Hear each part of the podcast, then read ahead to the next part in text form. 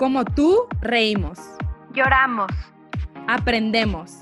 Fallamos. Nos emocionamos. Y también evolucionamos. Soy Ale. Y yo soy Marifer. Estamos muy contentas de compartir este espacio con todos ustedes. The Magic of Becoming es un podcast pensado en ti para que te conviertas en tu propio maestro.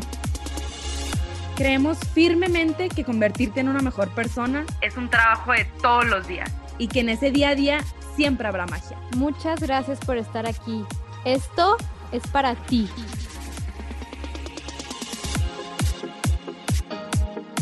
Yo soy Marifer y el día de hoy estoy muy feliz de que estés aquí.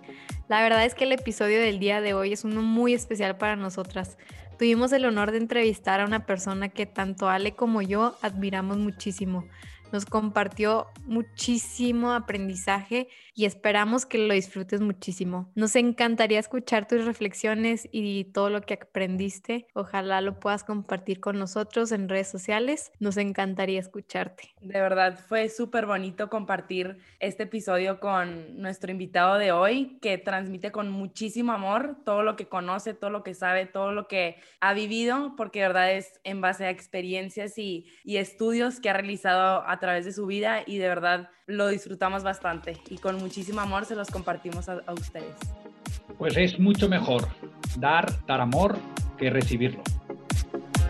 Bienvenido, doctor Adrián Cano Pros. Él es licenciado en Medicina y Cirugía por la Universidad de Navarra especialista y doctor en psiquiatría por la Universidad de Navarra también, máster en matrimonio y familia por la misma universidad, consultor clínico en el Departamento de Psiquiatría y Psicología Médica, director de la Unidad de Diagnóstico y Terapia Familiar, profesor colaborador en la Facultad de Medicina, Educación y Psicología y Derecho Canónico, profesor máster universitario en matrimonio y familia, profesor máster en intervención educativa y psicológica, profesor visitante en la Universidad Panamericana, donde tuvimos el honor de conocerlo e invitarlo, y miembro de la ESFR. Pues bienvenido, muchísimas gracias doctor por estar aquí con nosotras, de verdad estamos súper contentas que por fin pudimos agendar una fecha ya que él está en España, entonces pues se nos complicó un poquito, pero verdad siempre dispuesto y abierto a, a colaborar con nosotras, a estar en esta entrevista y pues felices de recibirte, doctor. Pues, pues muchas gracias, ¿no? Muchas gracias por esta presentación y muchas gracias por la invitación, ¿no? Siempre es un placer pues ver a antiguas alumnas, en este caso como vosotras, que, tenéis este, estas ganas, este ímpetu de ayudar a la gente y de hacer cosas nuevas, innovadoras, pues para que la gente, eh, bueno, pues, pues podamos ayudarla, ¿no? Que al final es de lo que se trata, ¿no? De, de que la gente sea más feliz y cambiar un poquito esta sociedad para que todos podamos ser un poquito más felices. Exactamente, concuerdo contigo, doctor. Es de verdad, como dijo Ale, un honor para nosotras estarte entrevistando el día de hoy. Recuerdo tu clase siempre y siempre pongo ejemplos a mis papás de tu clase y a mi novio y a todo mundo anda compartiendo todo lo que aprendimos contigo. Entonces, pues es padrísimo tenerte como parte de este proyecto. Quisiéramos empezar de una vez la entrevista, ya que tenemos varias, varias preguntas. Y eh, para, esta, para este episodio tomamos en cuenta a nuestro público, les preguntamos más o menos qué, qué les interesaría saber en cuanto a este tema de matrimonio y familia y de ahí sacamos unas preguntas. Y empezamos con la primera. ¿Cuál ha sido uno de tus mayores aprendizajes dentro de tu profesión? Bueno, pues probablemente eh, el mayor aprendizaje que he tenido es eh, pues que del sufrimiento humano, ¿no? Es decir, eh, la gente, uno te das, te das cuenta cuando eres médico y cuando te dedicas al trastorno mental, que, la gente sufre muchísimo. La gente padece interiormente muchas consecuencias de muchas cosas y eso mm, te conmueve y a la vez aprendes también eh, muchas cosas de tus pacientes, ¿no? Es decir, los médicos, yo creo que eh, tenemos un, bien escondido que es el, paciente, ¿no? Lo que nosotros podemos captar de nuestros pacientes, lo que nosotros podemos aprender de nuestros pacientes, más muchas veces de lo que nosotros podemos dar. Entonces, ese sería quizás mi mayor alegría a la hora de, hablar de mi profesión, ¿no?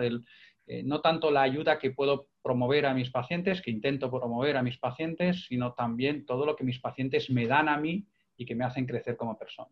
Claro, yo creo que todos podemos aprender de todos y qué valioso que, que lo identifiques como, como tal. Pues muchas felicidades por eso. Muchas gracias. Y nosotras también sentimos eso en, en, esto. Eh, aprendemos muchísimo más de las personas a las que entrevistamos que, que lo que nosotras eh, sabemos, ¿no? Entonces también es, es, muy padre saber el otro punto, el otro, el otro lado de la moneda y pues muchísimas gracias por compartir.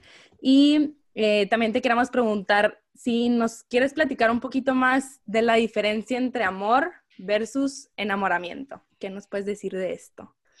Eh, bueno, es, es, muy interesante, ¿no? Siempre en gente joven como vosotras, pues está muy interesante y muy interesadas siempre todos vuestros oyentes probablemente en ver esta diferencia, ¿no? Entre el enamoramiento y el amor. El amor, cuando yo hablo de amor, hablo de amor verdadero, ¿no? Amor de entrega.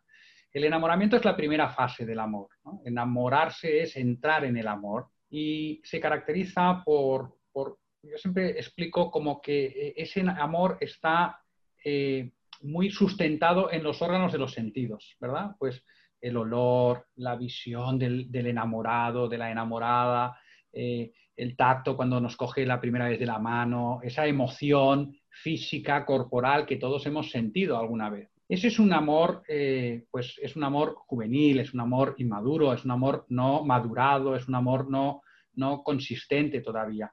Es el primer, eh, la primera entrada a, a la relación amorosa seria.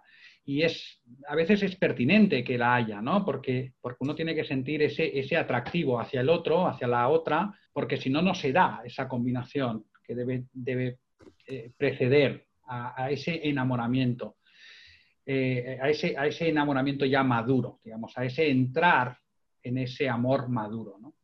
El amor maduro es otra cosa, el amor es cuando ya empezamos a conocernos el uno al otro en esa dinámica amorosa que se da preferentemente en el noviazgo y ya nos mostramos como somos, conocemos al otro como es y vemos si podemos encajar o no. esa sensibilidad tan elevada va bajando y va dejando paso a un amor de entrega, a un amor de donación, a un amor que nos va a dirigir hacia la entrega y a la fusión total de, nuestro, de nuestros cuerpos, de nuestras almas para configurar un solo cuerpo, que eso es de lo que se trata, ¿no? La conyugalidad, es decir, con un yugo, con un solo yugo, ahí el esposo y la esposa, a partir de su propia individualidad, se fusionan para, considerarse como, un solo cuerpo, que es el cuerpo matrimonial. Yo creo que de este tema más o menos salir, surgen muchas dudas de cómo podemos darnos cuenta nosotros los jóvenes si nuestro amor está madurando o no. Mm, bueno,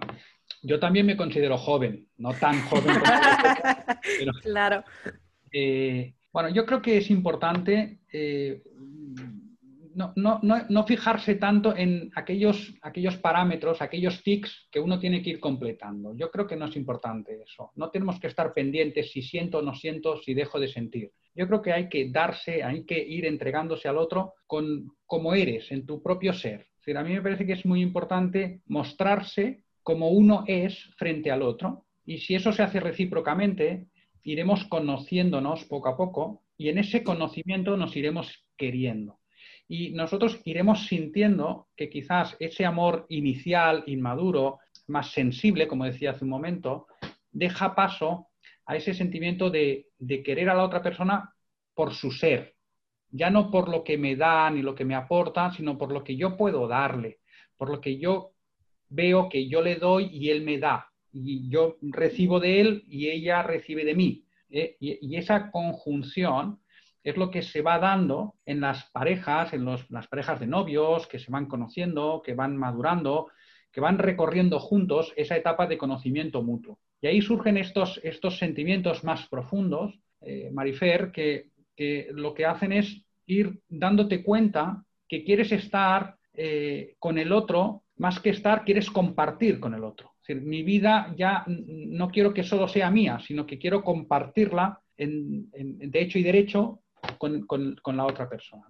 Y eso es lo que va, dándose a medida que nos vamos eh, eh, transformando en, novios, en, pareja estable y ya finalmente en matrimonio no, no, a veces me preguntan, ¿no? ¿Qué tengo que sentir antes de casarme? Pues Pues nada, pues tener esa ilusión por iniciar una vida común de entrega total a la otra persona. Sí, creo que por, lo que hemos visto en las estadísticas de la gente que nos escucha, tenemos audientes, si la audiencia. audiencia de estar entre los 23 años hasta los 35 años, el mayor número de gente. Entonces creo que en esa edad, por lo menos aquí en México, están en el transcurso de, noviazgo a matrimonio y justo nos preguntaban mucho eso, fue una pregunta muy repetida, ¿qué debo de sentir? ¿Qué debo observar de mi pareja? ¿Qué debo de observar de mí misma para tomar la decisión de casarme y de comprometerme para toda la vida? Y también venían mucho como si recomendabas tú el vivir juntos antes de, del matrimonio. El matrimonio. Yo no lo, no lo recomiendo pero no lo recomiendo por, no por cuestiones morales o por cuestiones eh, de otro tipo que alguien pueda imaginar. Eh, no, yo no lo recomiendo porque eh, el matrimonio y la cohabitación no es lo mismo. La cohabitación lleva asociada generalmente dos cosas, ¿no? Una temporalidad, vamos a vivir juntos y veremos hasta cuándo, quizás dure toda la vida o quizás no. Y por otro lado, una condicionalidad. Bueno, vivo contigo para probar si me gusta eh, vivir contigo. Esas dos cosas, entre otras, eh, hacen que esa cohabitación no sea exactamente igual que la vida de matrimonio. Cuando tú entras al matrimonio, entras con una incondicionalidad. Es decir, no pones condiciones a vivir con el otro. Tú sabes que quieres vivir con el otro, que te quieres entregar para siempre con el otro. Como dice eh, un autor español, José María Contreras, dice que el matrimonio es como unos barcos que van a una isla y luego quemas los barcos. Cuando llegas a la isla ya no hay retorno. ¿eh? Para decir, no hay condiciones. Es decir, uno ya está en la isla del matrimonio y ahí se queda. Es decir, vamos a luchar juntos con con todas las ganas, con esa ilusión que tengo por, vivir contigo toda la aventura maravillosa de nuestra vida. Pero no solo la incondicionalidad, sino lo que decíamos, ¿no? la indisolubilidad, es decir, el, matrimonio es para siempre. Y el matrimonio es con una y con uno, no vale matrimonio con tres, sino yo me entrego solo y exclusivamente a ti y te recibo solo y exclusivamente a ti. Y además de ese amor maduro que hemos partido, ese amor conyugal, eh, pues das frutos, ¿no? Y, son frutos que nacen del amor, no nacen de nuestro egoísmo, no nacen de querer tener una posesión como puede ser un hijo, no, nacen del el amor que tú tienes hacia mí, hacia ti y que se funde en, ese, en, ese, en, esa, en esa, sexualidad eh, eh, bien entendida, de entrega física, corporal, absoluta, total. Yo es todo lo que puedo entregar, todo mi cuerpo. De ahí nace, nace, nace un, un bebé, ¿no? nace un hijo, ¿no? fruto de nuestro amor. ¿no? Y, por último, pues una característica muy importante que quizás se puede dar también en la cohabitación, no digo que no, pero en el matrimonio se da de una manera especial, que es la unidad, el ser uno, ¿no? lo que decía antes, ¿no? de nuestra individualidad, de ella y él, se fusionan para hacer uno solo. Entonces, en la cohabitación, pues, pues no se dan algunas de estas características, como decía. ¿no? Por eso yo generalmente no recomiendo ¿no? a la gente que me pregunta mi opinión, pues yo tengo que ofrecerle, digo, mira, es que la cohabitación y la vida matrimonial no es lo mismo, no es lo mismo.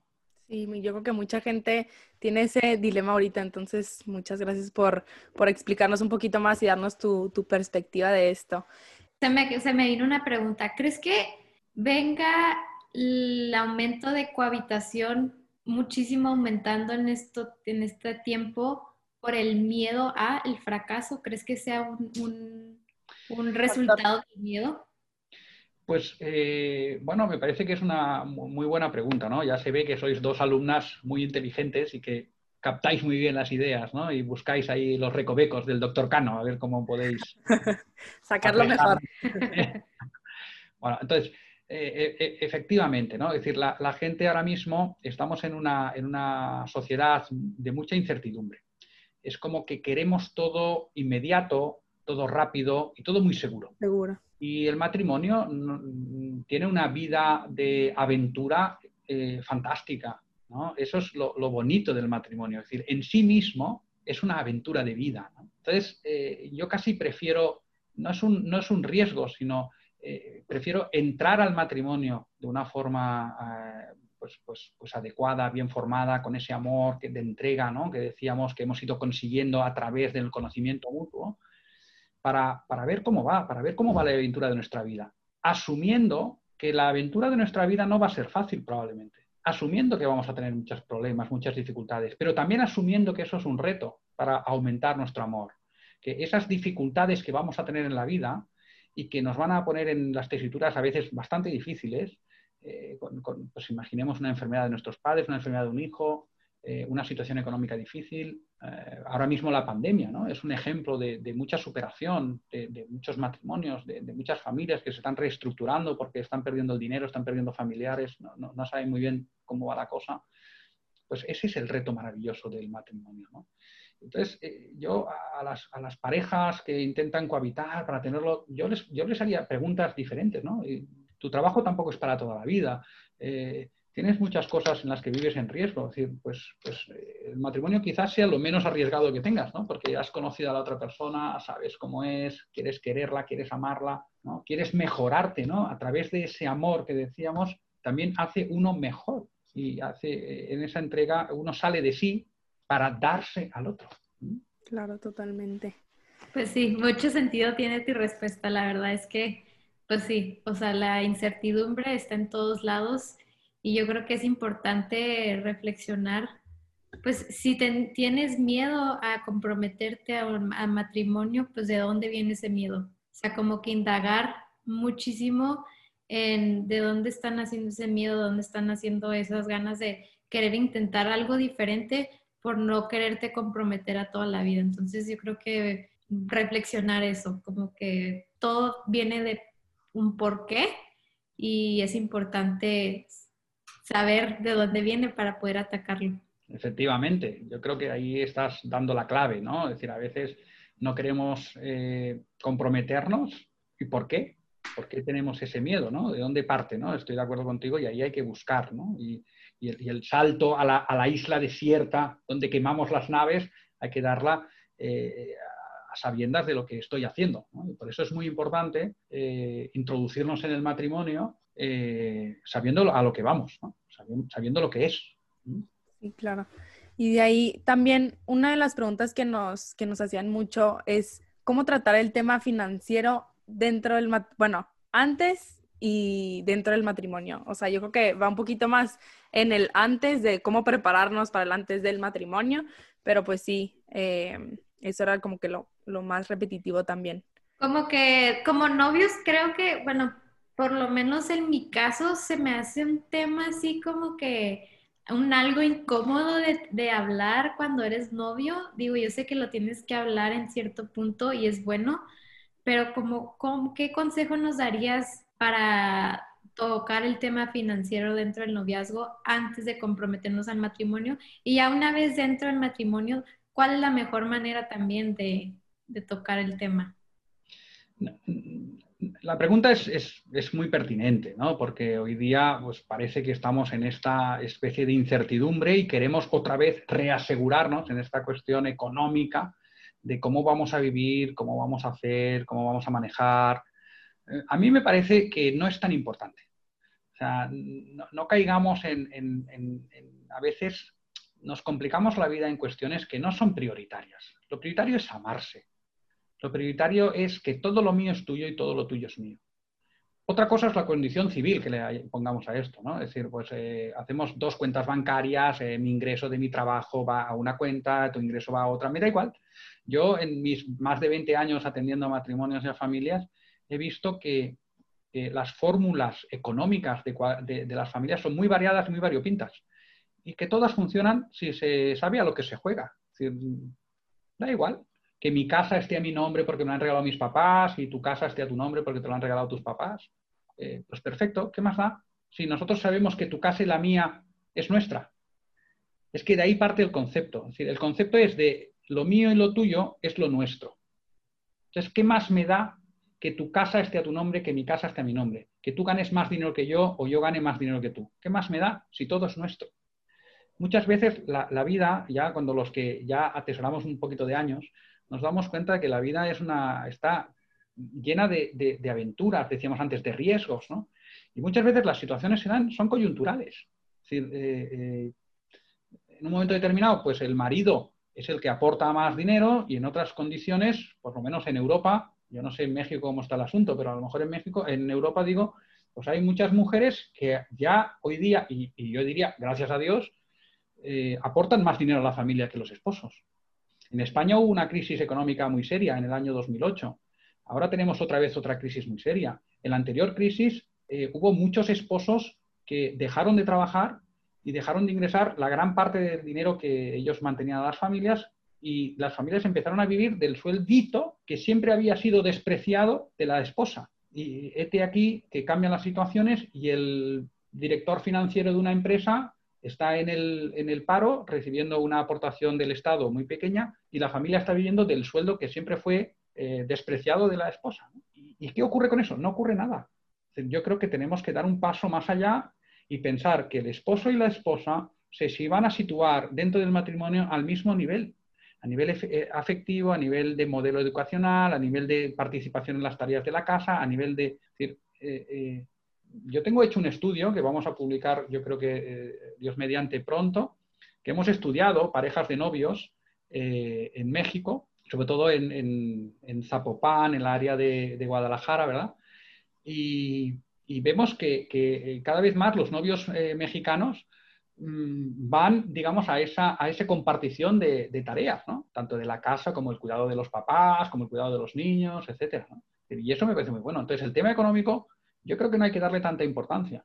Yo creo que lo más importante es saber y tener muy claro que lo tuyo es mío, lo mío es tuyo y todo lo tuyo y lo mío es nuestro que al final del día, aparte de tener muy claro el concepto de lo que es el matrimonio, o sea, regresamos a lo mismo, o sea, pues partimos del concepto del matrimonio, entonces yo creo que reflexionando con lo que tú nos dices, podemos concluir que si estás en el mismo canal de lo que es el matrimonio, tú y tu novio, lo financiero se va a dar, porque ya tienes claro lo que, a lo que vas, ¿no? Obvio, y cuando tengamos alguna dificultad, precisamente tiraremos de los recursos amorosos. Es decir, que, bueno, no perdamos de vista. Eh, oye, esto es nuestro, esto es nuestro problema. Este no es un problema tuyo económico o del...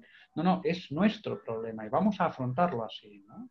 Exactamente. es la, idea, ¿no? Sí, yo creo que se ha perdido mucho hoy en día eh, este tema del matrimonio, entonces qué bueno que estamos tocando todo esto y compartiéndolo porque la gente necesita informarse un poquito más de lo que es el matrimonio, si quiere tomar esa decisión, si lo quiere hacer y de verdad los dos conscientes de lo que realmente es el matrimonio. Y también te queríamos preguntar, ¿cuáles son los principales problemas ahorita dentro del, del matrimonio y cómo nos aconsejarías afrontarlos?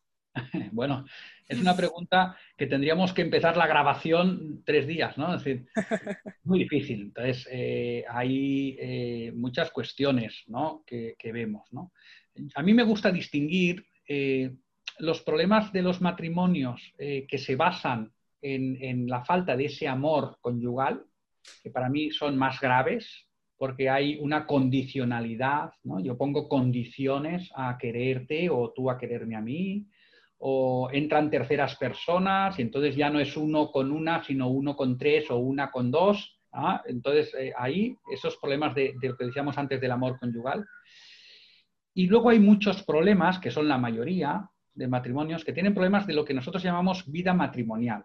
En el desarrollo de ese amor conyugal, en el día a día, en el tú y yo con nuestros hijos, con nuestras familias, con nuestros trabajos, con nuestras apreturas, con nuestros retos, con nuestras ilusiones, con nuestros fracasos, ahí es donde se da el problema, ¿no? Problemas organizativos de la familia, problemas económicos, a veces problemas en, los temas con las familias políticas, todo tipo de, problemas que, andaríamos ahí, ¿no? Problemas de comunicación fundamental, ¿no? Que no. Pero muchos de estos problemas nacen de ese egoísmo, ¿no? De ese pensar, mal pensar el matrimonio. Eh, eh, mal pensar el matrimonio en el sentido, o pensar que el matrimonio es otra cosa de lo que es muchas veces la gente entra al matrimonio pensando que debo obtener muchas cosas del matrimonio. Y es justo lo contrario. Tú entras al matrimonio para darte, para ser parte del otro, para entregar todo tu cuerpo, todo tu alma a la otra persona y recibir a la otra persona tal y como se es. Porque uno de los problemas también es que queremos al otro como nosotros queremos quererle eh, y no como el otro quiere que le quiera. ¿Mm? Había una canción de Miguel Bosé hace muchos años que, ¿cómo quieres que te quiera si el que quiero que me quiera no me quiere como quiero que me quiera? Entonces, claro, es decir, hay que querer a la persona como uno quiere querer, ¿no? Y hay que dejarse querer. A veces los matrimonios también tienen este, este problema, ¿no? Que, que a mí me gustaría que mi marido me quisiera como yo quiero que me quisiera, ¿no? Pues mire, es que su marido le va a querer como es. Y usted se enamoró de su marido como era. Eh, y por eso es muy importante, y vuelvo al inicio quizás, de ese, ese enamoramiento, esa etapa del noviazgo tan bonita, vivirla bien, dejarse, dejarse ver, dejarse ver cómo es uno, ser transparente con uno mismo, para que la otra persona nos conozca como somos y no nos llevemos a engaño. Y vayamos al matrimonio con la verdadera persona. Que luego, eh, a lo largo de la vida, pues hay luego, lógicamente, las transformaciones y el devenir de la vida misma, pero, pero la persona es lo que es. Ahora se me vino a la mente, doctor. Si, si bien si son muchísimos los problemas que puede haber, porque exactamente cada pareja, cada matrimonio va a ser diferente, ¿qué bueno, nosotros que te conocemos sabemos que, que, tú estás casado y que aparte de ser doctor en esto, pues estás casado y llevas un matrimonio ya de, de algunos años y un matrimonio muy bonito por como todo lo que nos contabas en las clases. ¿Qué consejos le podrías dar? Tres consejos, los tres mejores consejos que le puedas dar a la gente que nos escuche, que ya esté casada, que quiera mejorar su matrimonio. Tres cosas que puedan hacer empezando hoy. Bueno, resumir tres consejos es complicado. Uno sería, por ejemplo, que, siempre tuvieran como prioritario a su cónyuge. Lo segundo, probablemente que tuvieran una bonita o una buena comunicación, que fueran transparentes en esa comunicación, que fueran capaces de hablarse y escucharse eh, el uno al otro. Y la tercera parte, ya más práctica, es que guarden un espacio siempre para ellos a pesar de lo que haya, a pesar del trabajo, a pesar del cansancio, a pesar de las familias, a pesar de los hermanos, a pesar de los hijos, siempre que guarden un espacio para ellos. Serían quizás los tres consejos así que ahora mismo eh, aparecen en mi cabeza y que podrían ser muy bonitos de aplicar. Yo creo que un matrimonio que aplique esos tres principios eh, no va a tener problemas. Muy bonitos consejos, gracias. Muchas gracias. Y ahora, ¿qué, tres consejos le darías a las personas que están a punto o antes de casarse? Bueno, que se santiguaran, ¿no? Porque van a entrar a una cosa muy complicada. no, sin bromas. Ah, yo les diría, primero, que, no tengan miedo, que es muy bonito. Segundo, que se dejen conocer por el otro, que sean transparentes en ese conocimiento mutuo. Y tercero, que lo vivan con ilusión que lo vivan con, cariño, que lo vivan con entusiasmo. Eh, eh, si tú te esfuerzas en, conseguir algo, generalmente lo consigues. Eh, lo que no conseguimos es cuando no nos esforzamos demasiado o nos parece que todo esfuerzo es, demasiado. Al revés, ya me habéis oído en clase, ¿no? que yo digo que los casados trabajamos cuando salimos de la oficina y dejamos de trabajar cuando entramos en la oficina. ¿En la oficina qué haces? Pues distraerte, ¿no? Como yo ahora, por ejemplo, pues estoy trabajando con vosotras, pero me estoy distrayendo y me lo estoy pasando muy bien. Yo ahora trabajaré cuando llegue a mi casa, pues porque tengo que atender a mis cuatro hijos, eh, tengo que atender a mi esposa, tengo que preparar las cenas, tengo que, eh, cenar, tengo que, estar en tertulia, tengo que hacer alguna otra cosita, eh, luego acostarme y mañana me levantaré, tengo que despertar a mis hijos, tengo que llevarles al colegio, tengo que prepararles el desayuno, que desayunemos todos juntos, que sea una preparación bonita para el día. Eso es trabajo. Luego en la consulta es muy divertido, porque me viene uno y me cuenta una cosa, me viene, otro y me cuenta otra, tengo compañeros, tomar un cafetito a media mañana, luego tengo una entrevista por la tarde con unas chicas estupendas. Es decir, pues no me digáis que no es divertido. ¿eh? Es decir, bueno, pues, pues la vida hay que vivirla intensamente, ¿no? Intensamente, en el trabajo y fuera del trabajo. En el trabajo de casa y en el trabajo de fuera de casa. Pues concuerdo contigo, doctor. Creo que cualquier cosa que valga la pena, pues va a costar trabajo. Y también quiero felicitarte porque quiero que sepan los que nos están escuchando que el doctor no aceptó la entrevista en fin de semana por precisamente esto. O sea, se me hizo, ahí fue nuestro primer aprendizaje de esta entrevista, Él nos comentó que su fin de semana va únicamente dedicado a su esposa y a sus hijos. Creo que eso tiene muchísimo valor. Desde ese momento nos enseñaste algo a, Ale y a mí. Y qué padre, o sea, qué padre que tengas muy claro ese tiempo que va para ellos. Felicidades por eso. bueno, es una cosa que, que, ya dijimos con mi mujer. ¿no? Mi esposa trabaja los sábados por la mañana y, yo tengo que hacerme un poco más cargo de la familia en ese momento. También me gusta hacer deporte y, y, luego durante la semana yo creo que, que me doy mucho a, mis pacientes, a, mis investigaciones, a mis clases, tengo mucha carga. Eh, y, bueno, pues, pues a mí me parece que blindar el tiempo de familia es importante. También es, es algo que, quizás debemos enseñar a nuestros hijos. ¿no? También yo creo mucho en, la educación del ejemplo y, ser un buen ejemplo o intentar ser un buen ejemplo para nuestros hijos es algo muy importante en mi vida. Sí, 100%.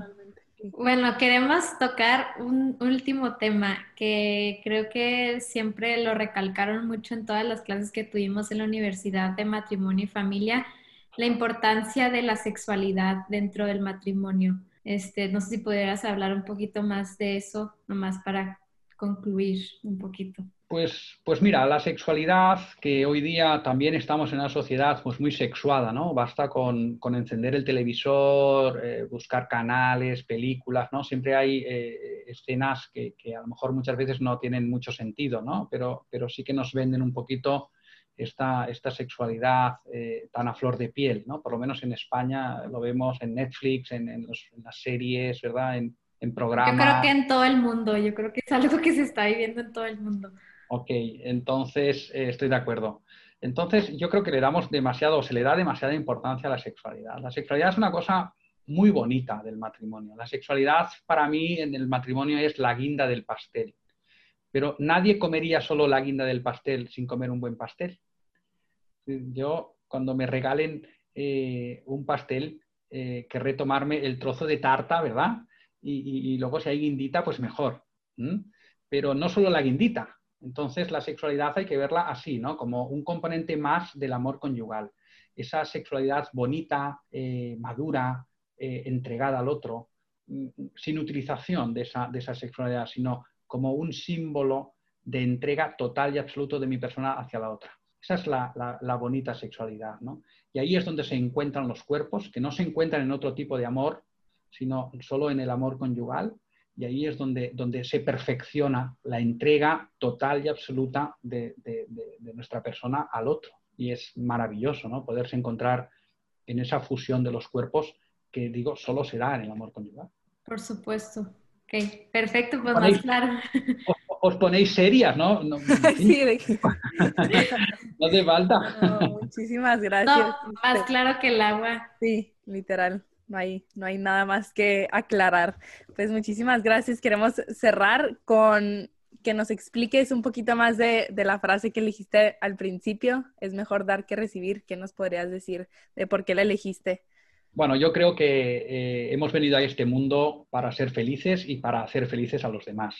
Y nuestra felicidad depende mucho más, créanme, de, lo que damos, el amor que damos a los demás, el amor que somos capaces de desprender, ¿no?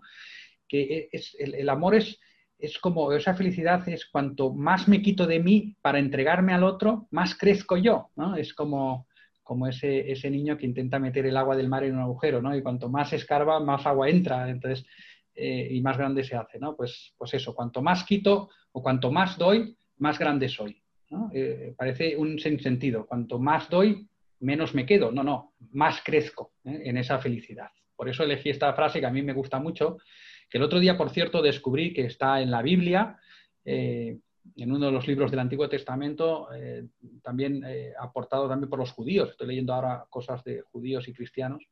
Y, también lo tienen los judíos, ¿no? Esta frase de, es mucho mejor dar amor que recibir. Claro, ahí está la, base del núcleo del matrimonio y, y, del amor en la familia, etc. ¿no? 100%. Yo somos fieles creyentes de eso y compartimos contigo ese pensamiento porque definitivamente, pues como ya dijimos, creces mucho más, aprendes mucho más y te vuelves una mejor persona. Y de verdad te agradecemos de todo corazón que nos hayas dado un ratito de tu tiempo. Sabemos que estás ocupadísimo y traes muchísimas cosas. Esto es oro para nosotras, de verdad. Gracias. Sí, muchísimas gracias, doctor. Estamos muy felices de haber compartido este espacio contigo y de todo lo que tienes para transmitir. De verdad, lo disfrutamos muchísimo y, es muy bonito ver a alguien que de verdad sabe de esto y, lo comparte tan, tan padre, o sea, tan transparente, tan claro, literal. Entonces, muchísimas gracias a todos por escucharnos y muchísimas gracias, doctor, por estar aquí con nosotras. Bueno, yo eh, también quiero agradecer a Ale y a Marifer, ¿no? Eh, la invitación, el, que, tengan estas iniciativas tan bonitas, ¿no? de querer, de tener ese entusiasmo por ayudar a los demás y, esperemos que esto tenga mucho éxito. Yo confío mucho en las nuevas tecnologías, estamos cada vez más encerrados y, casi nos tenemos que comunicar con estos medios. Y nada, ha sido un placer estar con vosotras y con todos vuestros seguidores. Eh, esperemos que llegue a mucha gente y que podamos hacer mucho bien, ¿no? Y, y acabo diciendo esto, ¿no? Es mucho mejor dar amor que recibirlo. Gracias por llegar al final de este episodio. Si te gustó, aprendiste algo o piensas que le puede servir a alguien que conoces, te agradecemos de todo corazón que lo compartas para así lograr llegar a más y más personas. Y como siempre, te esperamos el próximo miércoles en The Magic of Becoming. Ojalá encuentres mucha magia en esta semana. Te mandamos mucho amor.